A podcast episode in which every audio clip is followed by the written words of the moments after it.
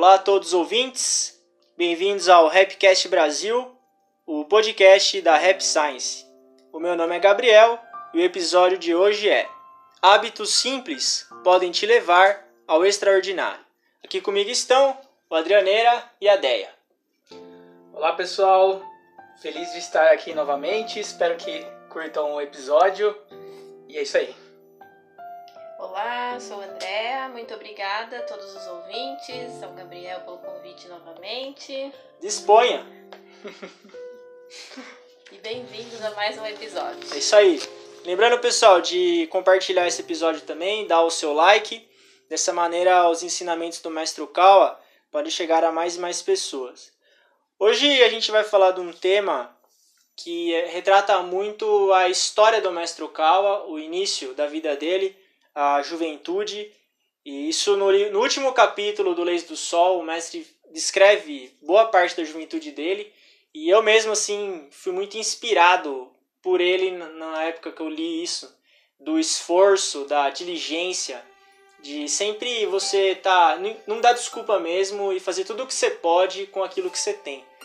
E a gente vê que pode parecer algo muito fácil, muito simples, mas isso feito, quando você entra em ação e faz, você tem um resultado incrível ao longo do tempo.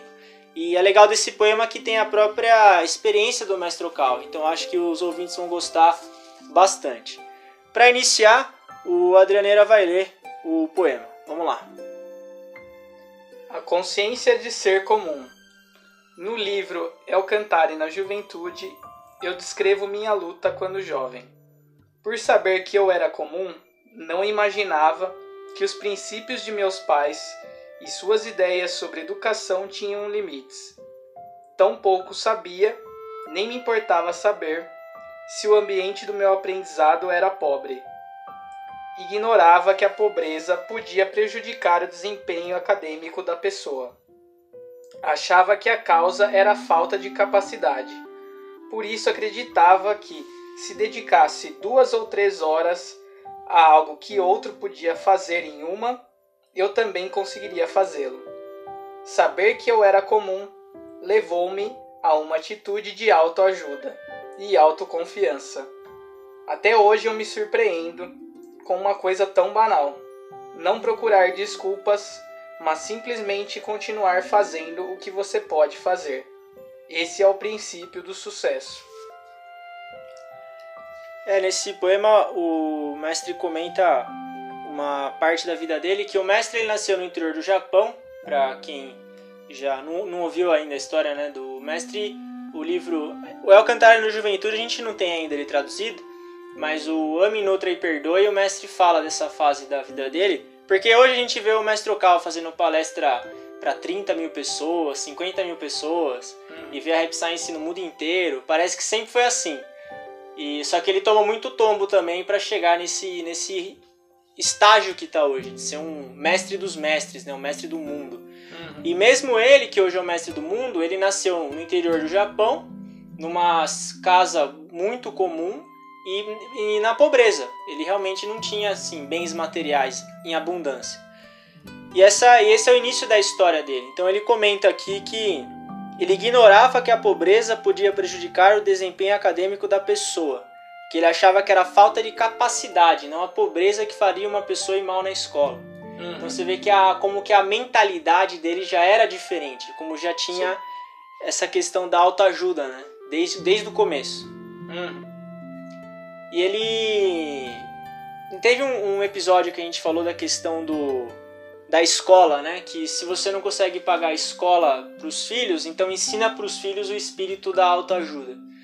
Eu lembro uma vez que eu estava assistindo televisão, algo que é engraçado, eu nunca assisto televisão, mas quando eu ligo eu sempre pego uma coisa legal. Eu acho que é o meu anjo da guarda que ele fala, vai, vai que vai dar coisa boa. Aí apareceu uma menina que ela estudou em escola pública, que as pessoas falam que é uma escola que não ensina, que enfim, que realmente é uma situação bastante comparado com o ensino particular, realmente o nível de ensino não é, não chega ao, ao nível, né? Mas ela estudou, estudou, estudou, ela entrou em primeiro lugar em engenharia hum. na, na USP. E ela estudava em escola pública e, to, e todo mundo achava que ela era um gênio, assim. Aí foram entrevistar ela, ela tinha essa consciência que o mestre fala, sabe? Ela falava, olha, realmente as aulas que eu tinha não eram tão boas, mas eu pegava livro, eu pegava simulado, ia fazendo. E assim, eu acho que só entrar já era um feito, mas entrou em primeiro. Hum. tem, tem muitas pessoas que, que estudam em escola particular, que fazem é. cursinho e não conseguem entrar em primeiro. Né? Então, com certeza é um grande feito. É, o mestre cita, né, também que é, não importa a escola, você pode colocar na melhor Sim. que tiver na sua cidade, mais cara que seja, mas se a criança, né, o, adolescente, ele não, ele não gosta de estudar, não vai, não vai adiantar, né? Então, por isso, no caso dessa moça, ela estava na escola pública, mas ela tinha o interesse de estudar realmente, né? Então ele cita realmente isso, que não importa, é da pessoa mesmo, né? De, a vontade de cada um, né? E aí entra o, o esforço. Sim. É, é, assim, o ideal seria ter todo mundo ter uma educação igual, toda escola ser boa. Uhum. Só que eu, pelo menos, não vou conseguir mudar isso. É difícil, a gente tenta fazer o que a gente pode. É mais a questão de cada um ter a mentalidade correta. Se a gente nasceu nas circunstâncias que a gente está hoje, pelo que a gente estuda na Rap Science, tem o plano de vida, uhum. tem todas as questões. Então, se eu estou nesse ambiente agora, eu preciso extrair alguma coisa desse ambiente, seja pobreza, seja riqueza, seja guerra, seja o que for.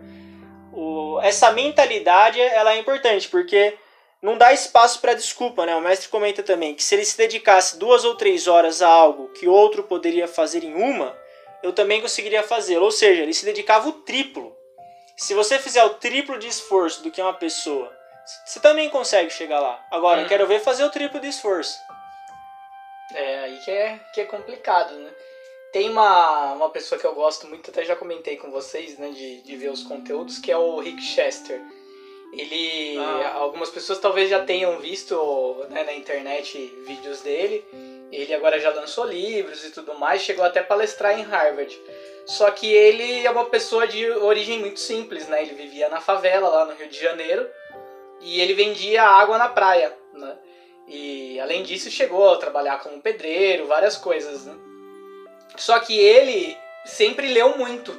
Então ele, ele fala que ele comentava para as pessoas em volta dele. Ele falou: enquanto vocês vão beber, enquanto vocês vão fazer festa, esse tipo de coisa, eu tô lendo. Porque eu não quero ficar nessa condição, né? Então ele não aceitava a condição que ele tinha ali de, de, de extrema pobreza, né? E de estar no meio da violência e tudo mais. Então ele trabalhava, se esforçava é, para continuar ali tendo a renda dele e aprendendo. E ele pegava livros na biblioteca pública, assim. Então ele ia lendo cada vez mais e aí, dessa forma, eu lembro que ele começou a ficar conhecido porque, com essa questão dele de vender água na praia, um dia ele gravou um, um vídeo explicando técnica de venda. Né? Coisa ele calculava os preços, né? É, assim, ah, você vai comprar tantas garrafas de água, você, aí você vai vender por tanto, vai ter tanto de margem de lucro, etc. E aí começaram a ver ele, e como uma pessoa que, que entendia muito, que tinha um conteúdo muito bacana, etc., foi que ele começou a crescer. Então ele é um exemplo também de. Ele tava numa condição ali que as pessoas em volta dele falavam, falavam que adianta você ficar se esforçando? Você, você nasceu na pobreza, né? Você nasceu no meio da violência, não adianta, né? Você ficar fazendo isso que você não vai sair dessa, né? E ele saiu dessa. Então, pra mim, ele é um exemplo né, que encaixa bem nessa, né, nessa questão que o mestre fala nesse poema. É, inclusive a questão da leitura que você comentou, o mestre Okawa, ele fala que o maior presente que você pode deixar para os seus filhos é o hábito da leitura. Uhum. Ele fala isso num livro e eu fiquei pensando, por que, né, que é tão importante assim o hábito da leitura? E numa outra palestra do mestre, ele comenta que quando você lê, você treina o espírito do esforço, porque você tem que ficar concentrado ali e passar página por página, página por página. Isso uhum. gera em você o espírito do esforço. E eu, eu lembrei também que quando eu comecei a ler os livros do mestre e ter o hábito da leitura, eu senti que esse espírito de esforço ele se fortaleceu também. Provavelmente o Rick Chester ele desenvolveu também essa capacidade de, de esforço, de resiliência, hum. de superar a dificuldade pela leitura. E a leitura é uma forma de você, de autoajuda também. Então, se eu tenho um problema, eu não vou dar desculpa, eu vou atrás de um livro, eu vou atrás de alguém que já passou por esse problema, eu vou hum. atrás de conhecimento para superar esse espírito que é o, o, da leitura, o da autoajuda, que é o espírito que o mestre fala aqui. Se a pessoa consegue entender um problema de matemática em uma hora, se eu, se eu demorar três para fazer, ótimo, ótimo. O que importa é eu conseguir fazer aquilo. Então esse é um espírito que, se uma nação tiver um espírito desse, o Samuel Smiles falava sobre isso, ela consegue prosperar muito. Quando todo mundo começar a pensar dessa maneira. Uhum. Enquanto não tem essa mentalidade, enquanto tem aquela mentalidade assim, ah, alguém vai cuidar de mim, alguém vai ser responsável por mim. Então você deixa na mão de alguém. Alguém vai me dar educação, alguém vai me dar hospital, alguém vai me dar isso, fica esperando. Aí é, é caminho para roça. Não, não, consegui, não consegui vencer na, na vida porque meus pais não me deram uma boa educação. É o que? Isso é o que mais. Eu tava vendo esses dias também, agora com a pandemia, né? É, a maioria das aulas online, tem as crianças que não têm condições, né? E tava passando um menino, eles moram assim, o pai dele é agricultor, né? Eu peguei na, na metade, na verdade. Mas é, ele não conseguia sinal para ele poder ah. estudar.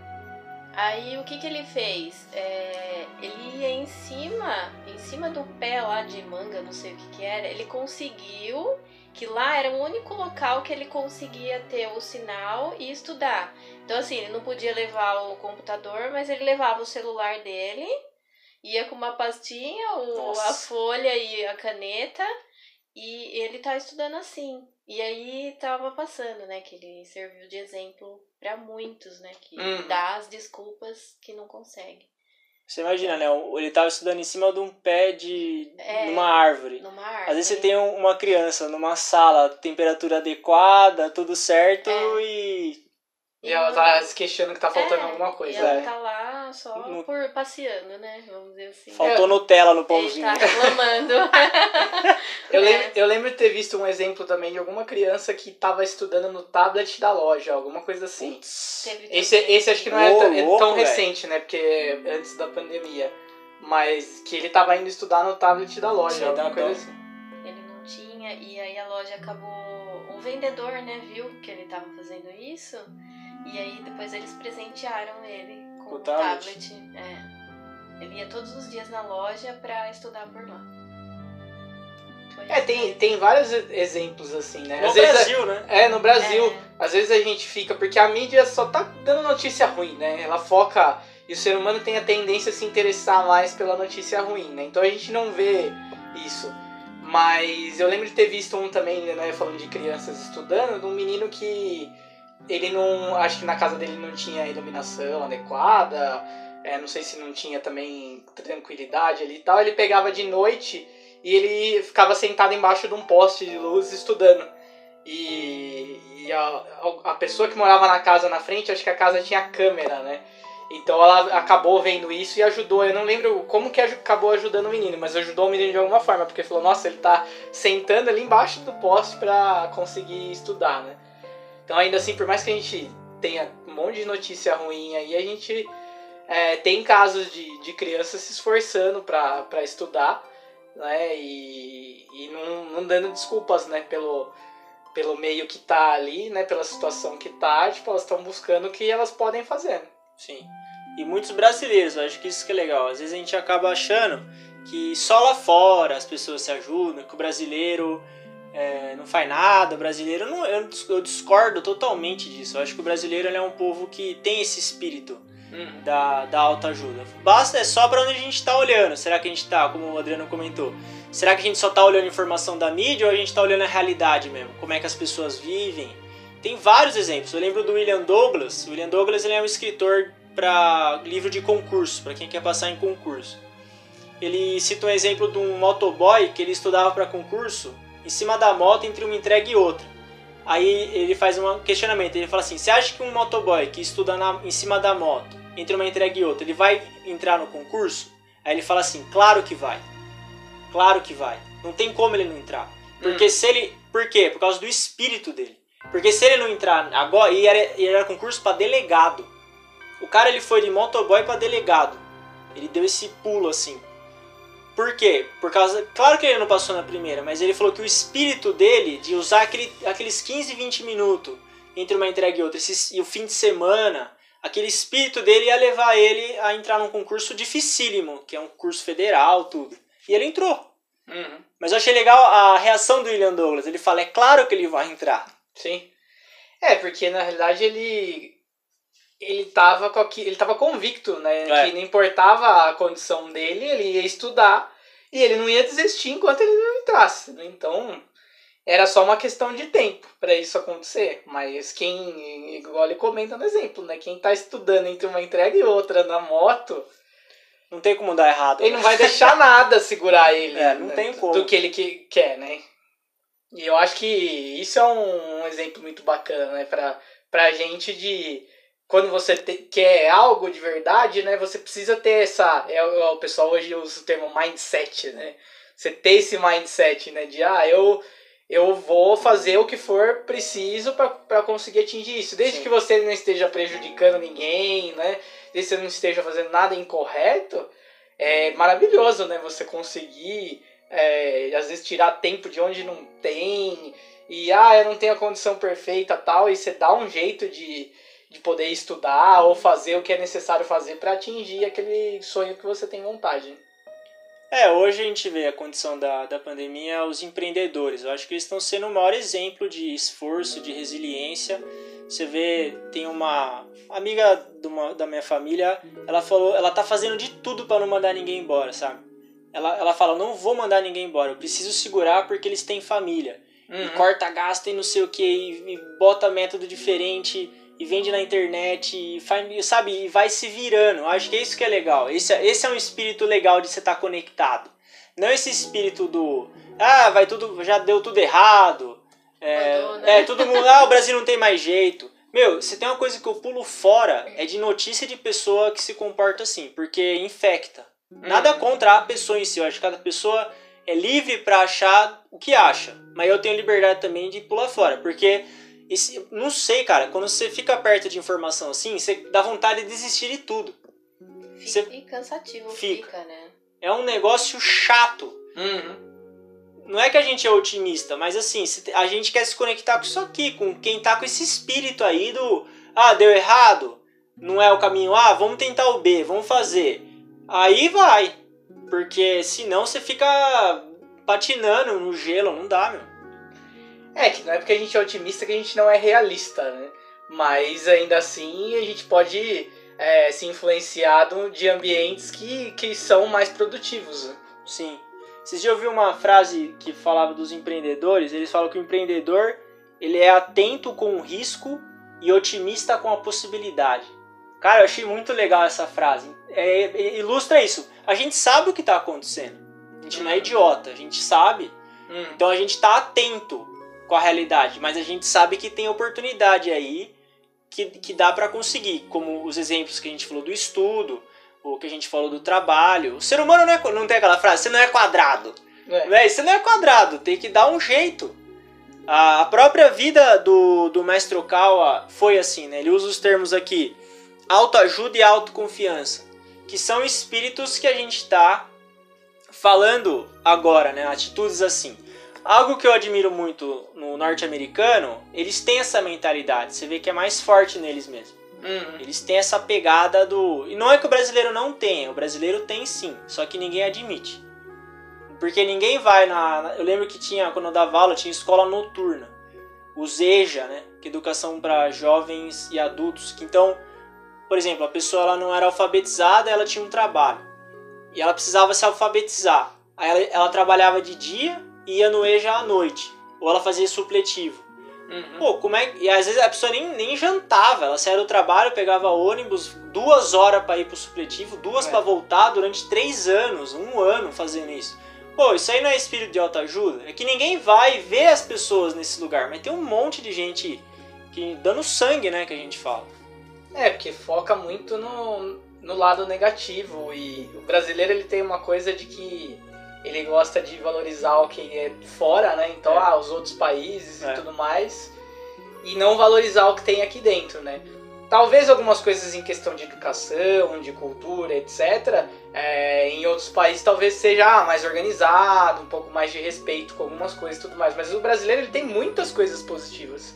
E eu acredito que no futuro isso ainda vai, vai ficar mais claro, sabe? Eu vejo muita criatividade no brasileiro. É, é fora da curva. Até pela, pela condição que é. grande parte vive. Né? Não é essa condição. Você pega um país de primeiro mundo, geralmente as pessoas têm de tudo. Então, até numa pandemia, você pega lá as pessoas. Ah, vou nem entrar em cada país específico, mas geralmente tem lá um auxílio, tem alguma coisa que assim a pessoa. Ah, eu consigo ficar em casa, consigo. Aqui no Brasil, o pessoal tem que se virar, porque já não é fácil normalmente. Quando entra uma crise, é mais difícil ainda. E você vê muitas pessoas fazendo umas coisas que você fala, olha que bacana, assim, de sair de fora da caixa, de criatividade e tudo mais. Então os brasileiros, eles são muito criativos. Sim. É, tem aquela frase, né? Mar calmo não faz marinheiro, bom marinheiro, né? Você tem que estar tá na. Pra ser um marinheiro bom, você tem que enfrentar determinadas turbulências, circunstâncias para você conseguir é, adquirir conhecimento, experiência. Mas esse, esse espírito eu acho que a gente nunca pode perder ele. Uhum. E ficar muito alerta quando a gente está muito conectado com esse tipo de informação assim. Ah, é, a educação no Brasil é ruim. O Brasil ficou em último no teste lá, acho que é PISA que chama. Tá, e agora? O que, que eu vou fazer? ficou em último, e aí?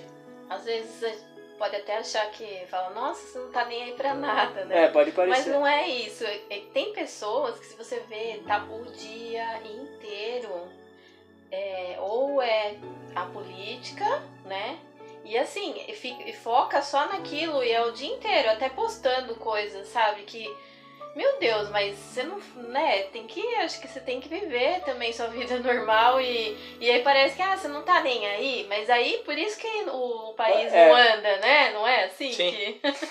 mas é, tem muita gente assim que.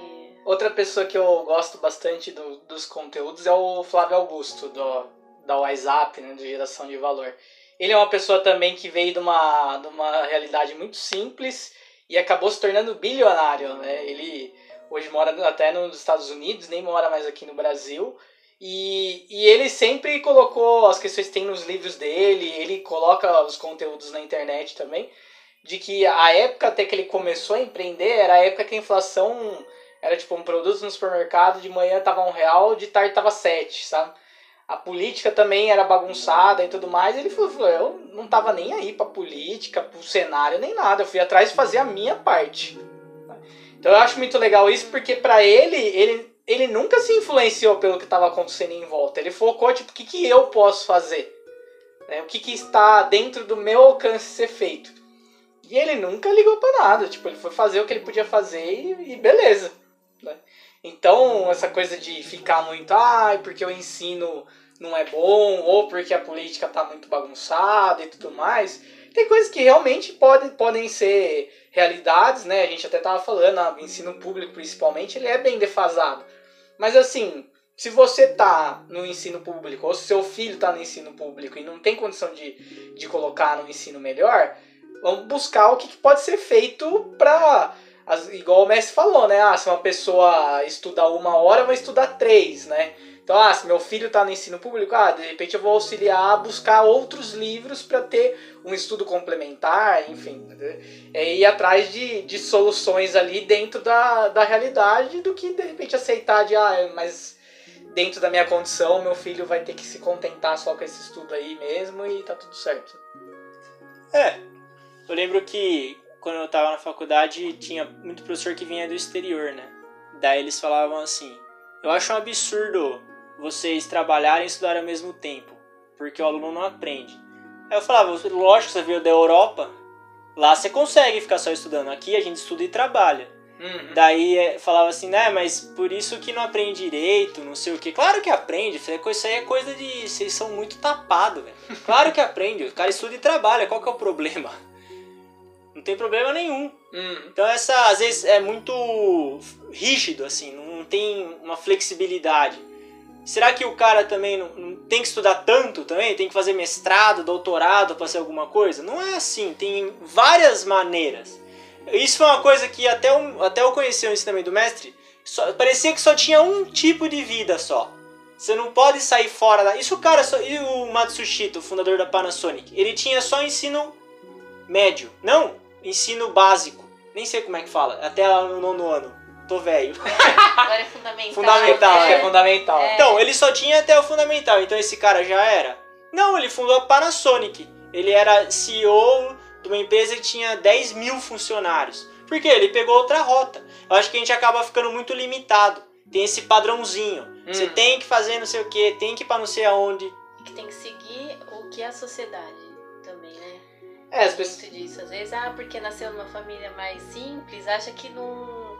Ah, eu não posso me misturar naquela faculdade, porque mesmo que você consiga uma bolsa, porque eles não vão me receber bem lá, vamos Sim. dizer assim, né? Aí a pessoa já cria, ela já cresce criando essa ideia de que lá não é local dela, né?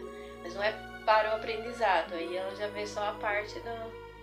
Que, ah, eles, eles têm mais condições, então é, lá não é meu lugar. Então, tanto Já, faz, é, né? já descarta. né? É, já até aceita, né? Aceita, tipo, esse, esse rótulo, essa É. condição, né? Tipo, ah, meu destino é esse mesmo e, É.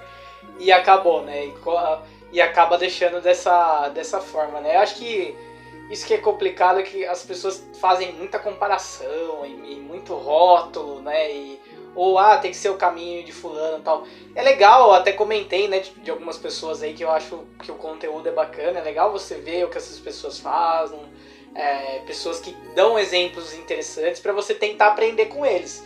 Mas ainda assim, você precisa pensar na sua jornada, né? Você vem aqui pra se aprimorar. E aí você até comentou, falou, ó, o plano de vida, né? Então algumas pessoas nascem numa condição mais simples, outras nascem numa condição melhor financeiramente falando. Às vezes uma pessoa tem uma condição melhor financeira, mas a família tem uma série de atritos. Sempre tem um porém, né? É, nunca vai ser perfeito, né? Cada um tem seu plano de vida ali, as coisas precisam se aprimorar, então você tem sua jornada. Não adianta você achar, ah, o fulano lá fez até o mestrado, então eu tenho que fazer até o mestrado necessariamente para atingir o que eu quero. né? Não é uma fórmula de bolo, né? E, inclusive, muitas pessoas, muitos empreendedores de, de sucesso aí, não tem tanto estudo assim. Eu acho até que eu tinha visto uma pesquisa e aí não, não tô incentivando ninguém a não estudar. Pelo, pelo contrário, estu- estudar, a gente tava até falando da leitura e tudo É o mais. né? esforço, né? o- do esforço. Mas eu tava vendo uma pesquisa, não sei de onde, que parece que assim. é, pessoas que estudavam muito no sentido de chegar até mestrado, etc., elas não colocavam as coisas tanto em prática. Porque elas se tornavam muito analíticas. Especialista, né? Especialista, analítica e tal, então, tipo, não colocava em prática. Ah, não vai dar certo. É. Então ela já se auto-sabotava antes mesmo de, de colocar em prática. Né? É, o mestre fala isso no Leis da Sabedoria. Ele fala que o maior problema de quem estuda muito é o pessimismo. Uhum. Então, porque acha que sabe um monte de coisa, aí tudo dá errado. Não, isso aí não vai dar certo. Não, esse projeto não vai pra frente. Porque muita, muita, começa a complicar demais, né? Se cobra muito, né? Já quando ele fala, né, na, no fundamental, né? Que você falou. É, às vezes se cobra de só tem que tirar o 10, né? Mas depois, quando for pra vida mesmo, talvez não consiga desenvolver, né? Sim. Estudou demais, mas não vai saber Outras lidar com as habilidades. adversidades, né? É. O mestre fala que o... esses alunos, geralmente, né? Os alunos que é aquele cinquinho, sabe? Eu era assim, né? Tirava aquele cinquinho e saía pra comemorar, né? Bom, né? já era festa, já, 5, 6 ali. Ele tem uma tendência, quando ele, ele, quando ele sai pra, pra sociedade, ele tem uma tendência de lidar melhor com pessoa. Ou, Com a ou, diversidade. é, ou assim, ele, não- ele não estudava tanto pra fazer outras coisas. Então, atividade física, aí conhece outras pessoas, tava sempre se relacionando com gente. E aí, quando sai pra sociedade, ele tem habilidades que vão gerar ele um sucesso maior. Agora, quem é o, tem esse perfeccionismo, Hum. acaba sempre achando defeito nas pessoas, no trabalho. Aí é bom, essa pessoa é boa para um trabalho que ela tem que ser um especialista mesmo. Uhum. Mas um generalista, uma pessoa que vai lidar com pessoa, geralmente ele é o, o cara do cinquinho. Dificilmente ele vai. Só se o cara é muito bom mesmo, né? O cara só tirava 10 e é bom com gente. Tem disso também. É. Mas a tendência é que não. Então a gente, a gente tá quebrando um paradigma. Como o Adriano falou, não é que né, se você te, pega o seu dezinho, fica feliz com o 10. Mas se você não é a turma do 10, saiba que você tem esperança. É. o mundo não vai acabar, não. Sim, eu acho inclusive tem uma coisa também de. Às vezes quando você tava habituado, então, por exemplo, de sempre tá tirando esse 10, lógico de pessoa para pessoa, mas muitos assim, ah, eu só tirava 10, aí de repente entra numa maré que tá tirando 8 e acha que é o fim do mundo. Passa dois pra mim, que eu tô com quatro. Exatamente. É. Então acha que é o fim do mundo, assim. Fala, nossa, agora tô tirando oito e tal. Então acaba não, não tendo essa. Não é uma pessoa resiliente, uma pessoa flexível, né? Porque ah, saiu do script ali, então ela se entrega, né? É, ou seja, existem habilidades que vão além da escola. O estudo, o aprendizado, ele está além disso. Mesmo que o ensino seja fraco, a gente admite isso, a gente sabe. Aí sabendo disso, a gente pensa, quais são as oportunidades que eu posso ter? E ataca. Não tem outro caminho. Esse é o espírito que eu acho que o mestre Kawa está ensinando pra gente com uhum. o trabalho dele. O mestre também tinha uma época da vida dele que ele trabalhava numa empresa em Nova York, só que na mesma época ele, ele já estava compilando as mensagens espirituais. Ou seja, dentro das 24 horas dele, ele tinha que ficar em vibração beta, que era extremamente agitada, e de repente ele tinha que mudar para vibração alfa. Você imagina o esforço que é, que é isso? Ele tinha que falar com o monge Nichiren, mensagem espiritual do Nichiren, à noite, mas de manhã ele já estava num trabalho corporativo. 220. É. Ou seja, imagina o esforço que ele, que ele teve que fazer para que isso acontecesse. E mesmo a mensagem espiritual, as primeiras, ele, ele fazia 100 mensagens espirituais, aí ele analisava qual estava correto ou não, qual tinha influência negativa, porque o mal entrava também, com sutileza. Então, enquanto ele não analisava todas, identificava, não, isso aqui é o Nichiren, isso aqui tá certo, ele não publicava o livro. Ele ficou seis anos fazendo isso. Esse aí é, de novo, os tombos do mestre, né? Que a gente não conta. E imagina Sim. você ficar seis anos, cara, numa vida dessa. Alfa e beta, todo dia, mudando, mudando, mudando. É isso. Podia, é, podia falar que não dá? Podia. Não, não dá pra fazer, trabalhar numa empresa e fazer mensagem espiritual. Você até aceita, você fala, é, não dá mesmo. Mas dá. É possível. E no final aqui do poema o mestre fala que é assim, o resumo né, do, do que ele fala. Não procurar desculpas, mas simplesmente continuar fazendo o que você pode fazer. Esse é o princípio do sucesso. É isso. O que, que eu posso fazer? Quais são ah, as minhas oportunidades? Tem até aquela análise SWOT, né, que é muito usada no, no meio corporativo, que são as forças, fraquezas, riscos e oportunidades. Você pode fazer uma análise da sua vida também. Eu acho que ele é muito racional esse SWOT. Porque quais são as minhas forças? Quais são as minhas fraquezas? Quais são as ameaças e quais são as oportunidades que eu tenho? Você tem um balanço. E a partir disso, você entra em ação. Hum. Ah, então a escola é ruim, isso é uma fraqueza. Mas você tem mais três campos para você estudar. Essa é a fraqueza, mas qual que é a oportunidade? Tem oportunidade em todo lugar. Uhum.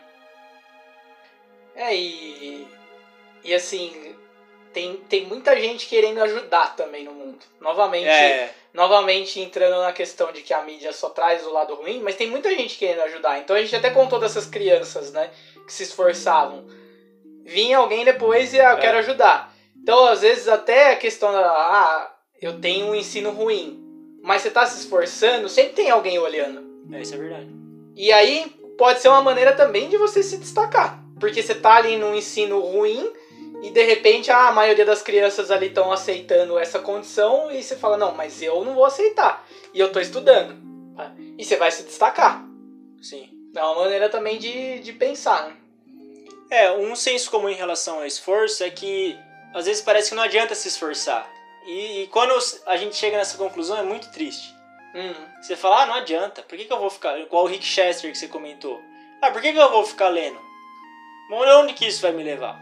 Mas não, a mentalidade não é essa. A mentalidade é o que eu posso fazer. Aonde vai me levar é uma incógnita. Você tem um modelo. Pode ser que me leve, pode ser que eu enriqueça, pode ser que não. Mas o que, que eu posso fazer? Qual que é o, o meu princípio de vida, o meu caráter? Todo dia faz isso. É isso que vai gerar uma, uma mudança no futuro. Uhum. Pode parecer que não, mas o mundo celestial tá agindo, né? Sim. Então a gente não percebe, mas com certeza, que nem ele falou, sempre vem alguém pra ajudar, né? Depois O céu ajuda- É. Quem se ajuda, né? Uhum. E, e muito, pode ser que esse céu ajuda é uma pessoa também, né? Um, um ser celestial orienta alguém que tem a possibilidade de ajudar outra pessoa. Uhum. E como o Adriano comentou, a gente não pode esquecer o fato que tem gente boa no mundo. Porque a gente fala que tem gente boa no mundo, parece que a gente é alienado. Talvez não seja mesmo, que ótimo. Uhum. Mas tem. Se você desligar um pouco a TV e, e conversar com as pessoas, olhar a realidade, tem um monte de gente boa. Um monte. É só querer olhar. É isso aí então, pessoal. Terminamos um. Excitados! em alta! O episódio de hoje. Antes de finalizar, a Deinha vai ler o poema novamente. Vamos lá. A consciência de ser comum. No livro Eu Cantare na Juventude, eu descrevo minha luta quando jovem, por saber que eu era comum.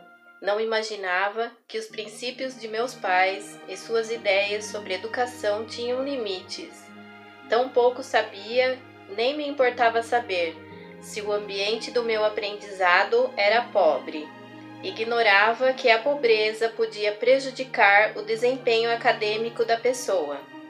Achava que a causa era a falta de capacidade.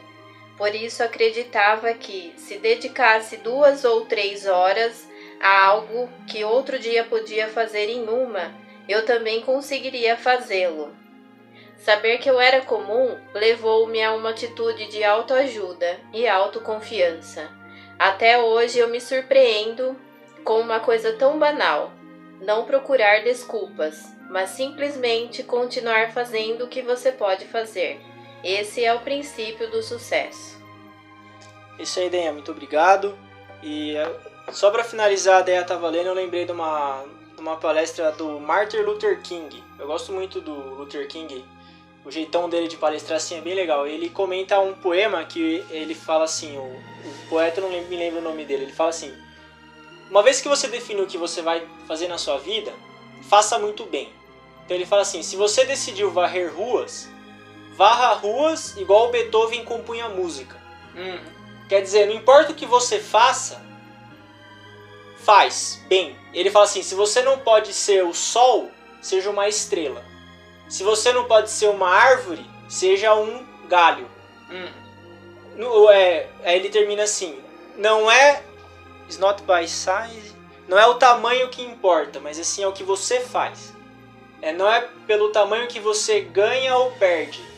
O que importa é o que você faz, não é o tamanho. Não é, não é se você é árvore, se você é galho, se você é sol, se você é estrela. É o que. Se você for uma estrela, então seja a estrela, faz bem. Se você varre rua, igual o Beethoven compunha música.